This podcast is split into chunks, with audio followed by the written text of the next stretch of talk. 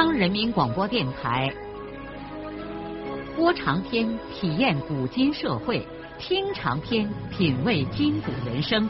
让我们的故事传到千家万户，让每一位听众走进我们长篇联播的新天地。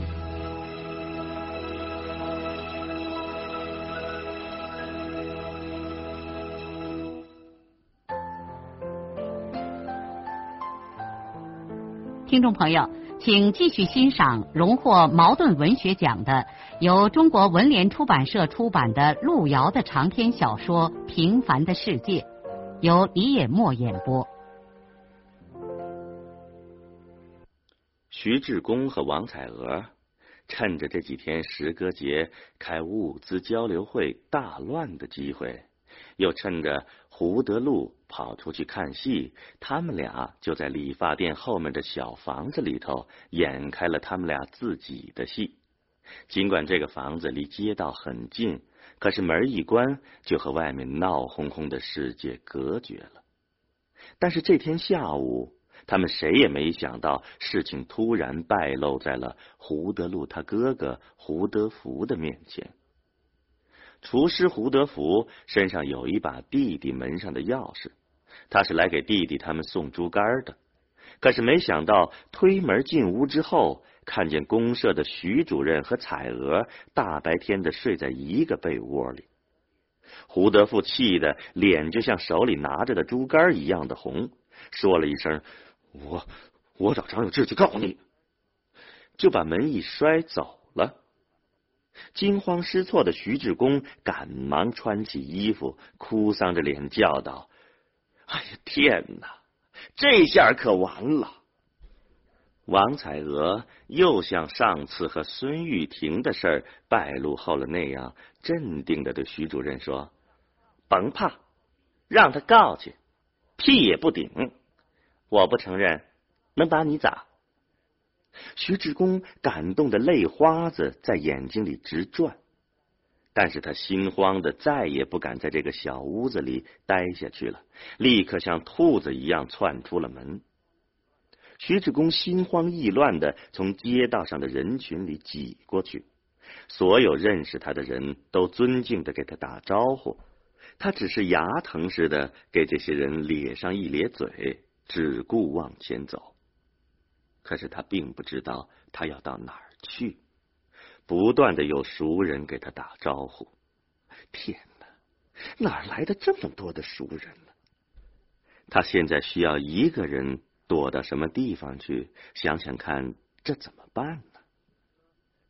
一辆汽车在对面的公路上停了下来，许多人正往上挤。徐志公似乎看见胖炉头胡德福也挤上去了。一切都完了。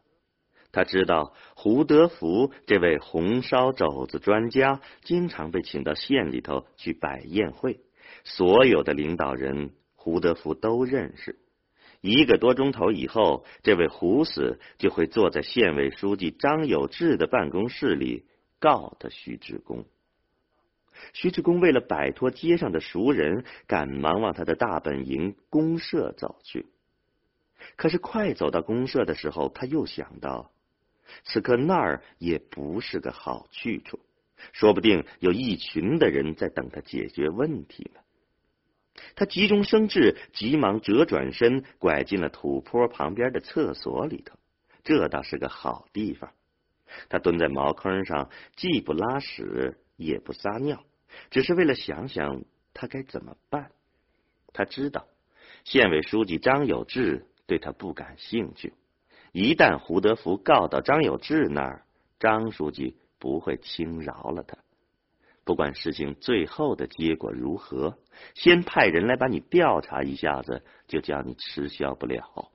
如果事情公开，他受处分不说，他老婆说不定还要和他闹离婚，这样一切都不可收拾了。唉，你当初。为什么要到这个该死的石歌节来呢？现在的问题是，最好能让张有志开恩，把事情从张书记那儿压住。可是徐志公心里头又想，就是给张书记磕上几个头，恐怕也无济于事。张书记不会轻饶了他。那么，谁能对张有志说上话呢？想来想去，张有志大概只会听地委书记田福军的，因为他们两个人的关系很好。徐志公蹲在茅坑上，摇了摇头，太天真了。这种事儿怎么能让地委书记知道呢？要是田福军知道了，说不定还让张有志加码处分他呢。真是脑子急乱了。怎么敢妄想地委书记包庇他呢？他于是又想起一个白明川。是的，白明川和张有志也是好朋友，说不定只能央求白明川给张有志做工作了。明川过去在这个公社当一把手的时候，他和明川处的不太好，但是他知道明川是个善良的人，也有同情心。说不定会帮上他一把的。对，立刻到黄原去找明川，现在就得动身。事到如今，一分一秒都是宝贵的。徐志公把裤子一提，慌慌张张的出了厕所，跑到公社里找来副手刘根民，说他自己有个急事要去黄原一趟，让根民把物资交流大会负责搞完。他语无伦次的给刘根民安顿完工作，把他自己办公室的门咔吧一锁，提上了个包包，就跑到东拉河对面的公路上。他即刻挡住了一辆去黄原的汽车，手忙脚乱的爬了上去。天黑以后，徐志公在黄原东关下了汽车，心急火燎的跑到了市委。他进市委大门口的时候，才从门房老头的嘴里头知道，明川在前不久已经提拔成黄原市委的正书记了。他当时心里头不免泛上了一层苦涩的滋味。人家都在进步，可他徐志公倒在搞些什么事情啊？他终于在办公室里头找到了白明川。明川特别亲切的接待了他，又是泡茶，又是递烟，又是问候的。落难的徐志公感动的鼻子发酸了，他羞愧的想起当年他们一块儿在石歌节工作的时候，他曾经常常和明川过不去。现在徐志公哪儿有心思喝茶抽烟呢？事到如今，他也顾不了多少，就厚着脸向明川直截了当的说明了自己的来意。明川张着惊讶的嘴巴，听他说完之后，从沙发里站起来，立在地上，急得摊开两只手说：“哎呀，志公啊，你咋搞这么些没名堂的事儿呢？你几十岁的人了，又是个领导干部。”你怎么能，哎，你怎么能这么不检点呢？你，哎呀，你呀，白明川真是不知道该怎么数落他的前副手了。徐志公垂头丧气的说：“哎，乱子已经闯下了，教训我以后会记取的，只是眼前这一关就过不去呀。”我知道你和咱们县委书记张有志的关系好，你现在这位置说话他也重视，因此我求你给他写封信。明川想了一下，很诚恳的说：“志公啊，不是我不愿意帮助你，这种事儿我实在是不好帮。要说……”和张有志的个人关系，我倒想起一个人，但是不知道他会不会帮你呀？谁呀？徐国强，你不是和徐老头一个家族的吗？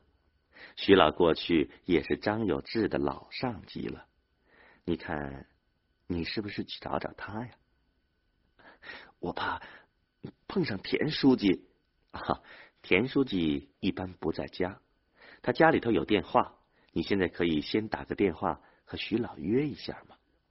徐志公只好拿起了明川桌子上的电话。打完电话之后，徐志公对白明川说：“徐老，让我现在就过去。那你快去吧。罢了，你过来在我这儿住。”徐志公出门的时候，又对白明川说：“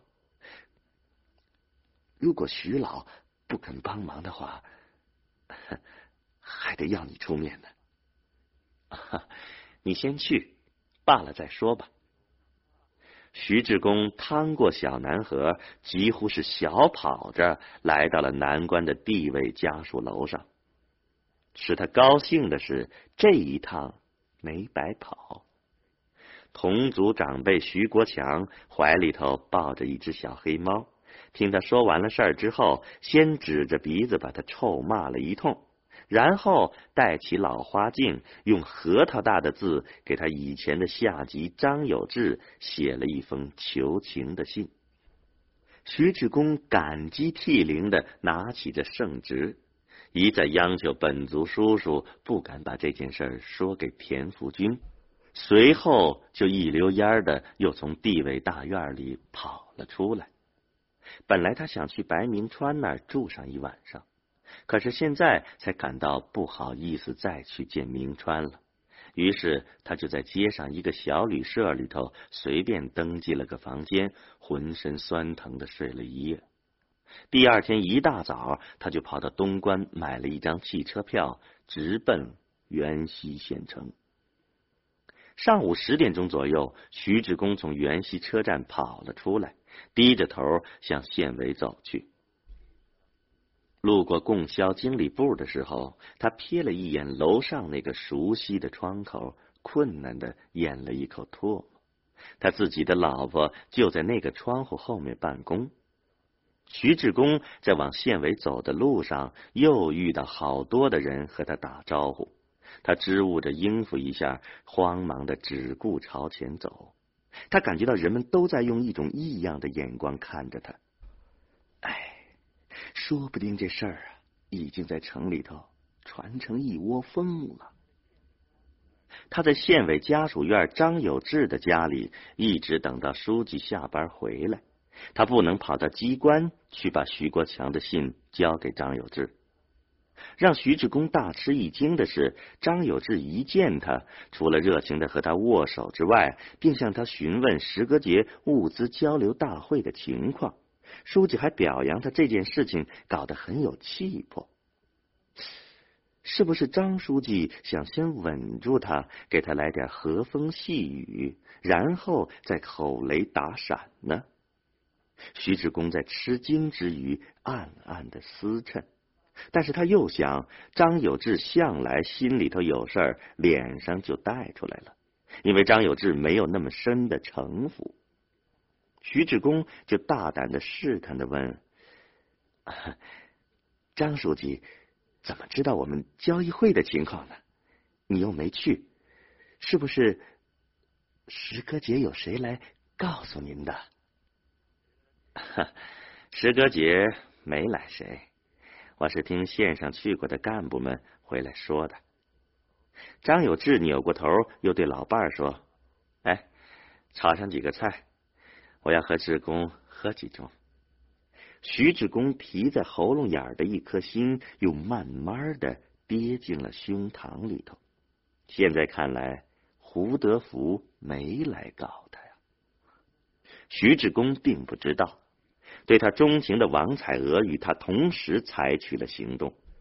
这个厉害的女人，在徐志公走后不久，也就是徐志公蹲在厕所里头的那阵儿。立刻到后街头的食堂里找到了胡德福，他声色俱厉的警告这位红烧肘子专家说：“如果胡德福要把他和徐主任的事情传出去，他就马上和他弟弟胡德禄离婚，并且一口咬定他和徐主任什么事儿也没有。”胖炉头屈服了。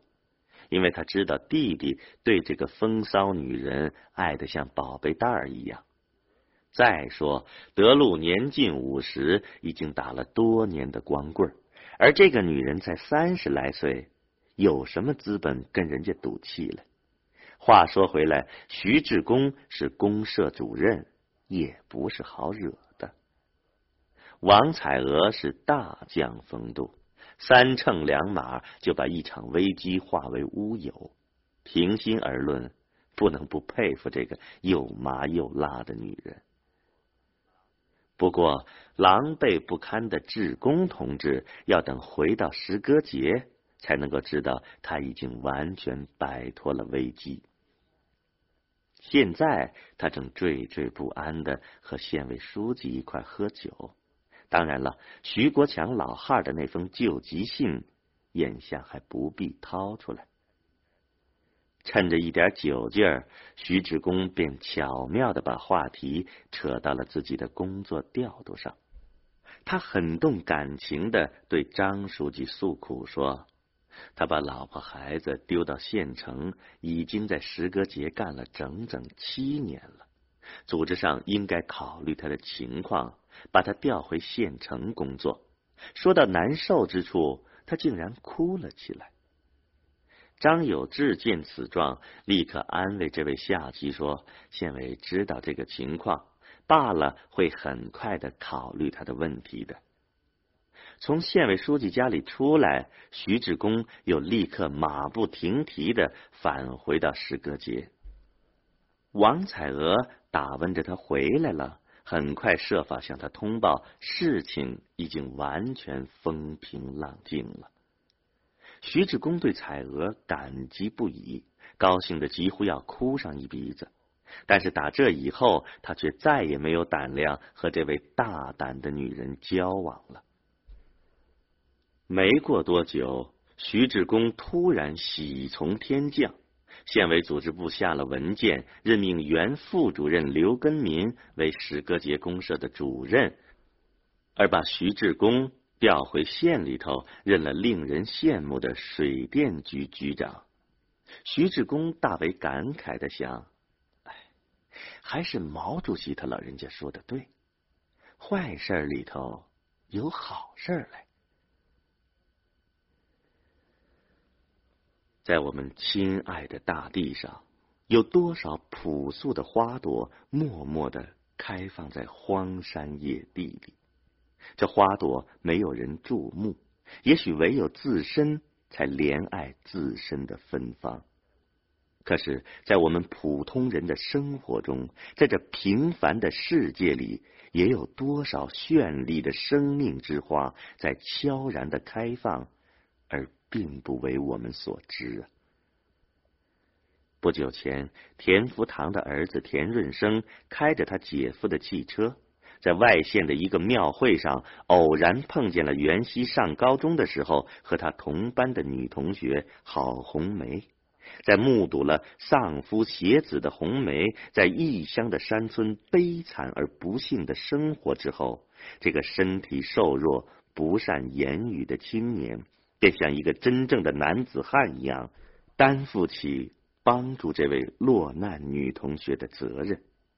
我们知道，尽管他很快就遇到了世俗舆论的压力，但仍然毫不在乎的开着车来到这偏僻的山庄，给生活于困境中的孤儿寡母送这送那，关怀备至。从那个时候到现在，田润生到郝红梅这里的奔波一直没有中断。毫无疑问。开始的时候，润生这样慷慨的帮助红梅，纯粹是出于一种同情心。从善良和对别人的同情心来说，田润生简直就不像是田福堂的儿子。田润生这样跑了一段时间之后，他自己惊讶的发现，他的心情似乎发生了某种微妙的变化。是啊。他强烈的意识到，他而今到红梅这儿来，不再仅仅是要给红梅送一些维持生活的用品，而是渴望能见到红梅，坐在他的热炕头上，看着红梅亲切的伺候自己吃上两碗香喷喷的细面条。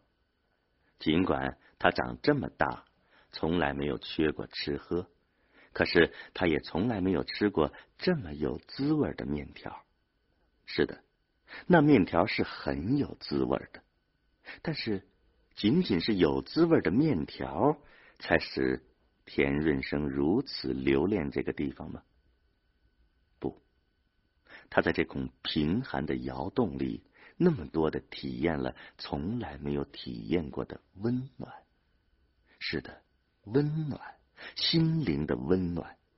他每次坐到这个土炕上，一路奔波所带来的紧张和劳累，立刻就会消失的一干二净。耳朵里头再也听不见呼呼的风声和马达的轰鸣，疲倦的眼睛，视线可以放心的重叠在一起，甚至。可以闭目养神，僵直的胳膊腿儿松弛了下来，浑身的骨头也可以一块一块的散乱的堆叠着，那种舒坦和轻松，就像是躺在澡盆的热水里一样。一旦他坐在这个热炕头上，他就不想再离开这儿了。他心里头很清楚，这一切。意味着什么？是的，不必隐晦。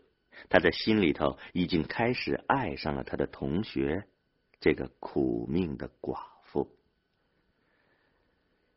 从田润生的家境来说，虽然不可能去找一个端公家饭碗的城里头姑娘，但是要在农村找上一个对象，那是的确不必发愁的，甚至可以有挑有拣。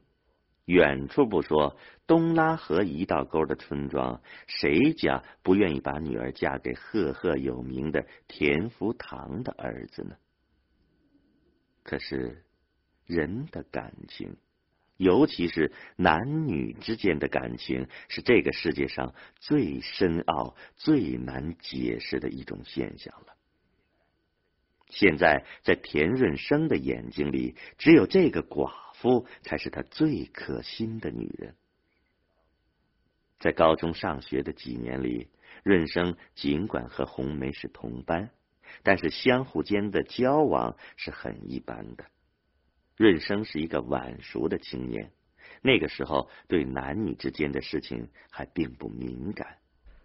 对于郝红梅，田润生只知道红梅家里头的成分是地主，而且。光景很烂包，红梅本人常常是面黄肌瘦，穿一身破烂衣服，连个饼菜也吃不起。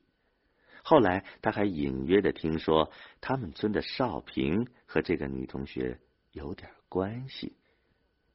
以后他又听说，他们班的班长顾养民爱上了红梅，这倒是田润生大吃一惊。他想不到，家庭和本人都很出众的班长，竟然看上了这个成分不好、家境又困苦的女学生。那个时候，他才稍微留意了一下这个郝红梅。他似乎也发现，红梅是班里头女生中最漂亮的。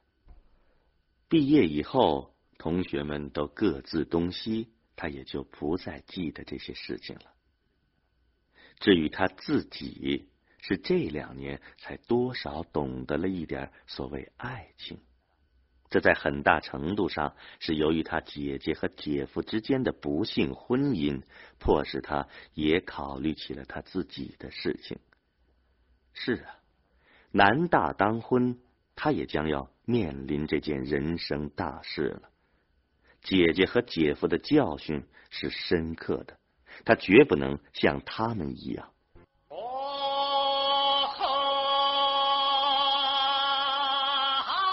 水呀，火土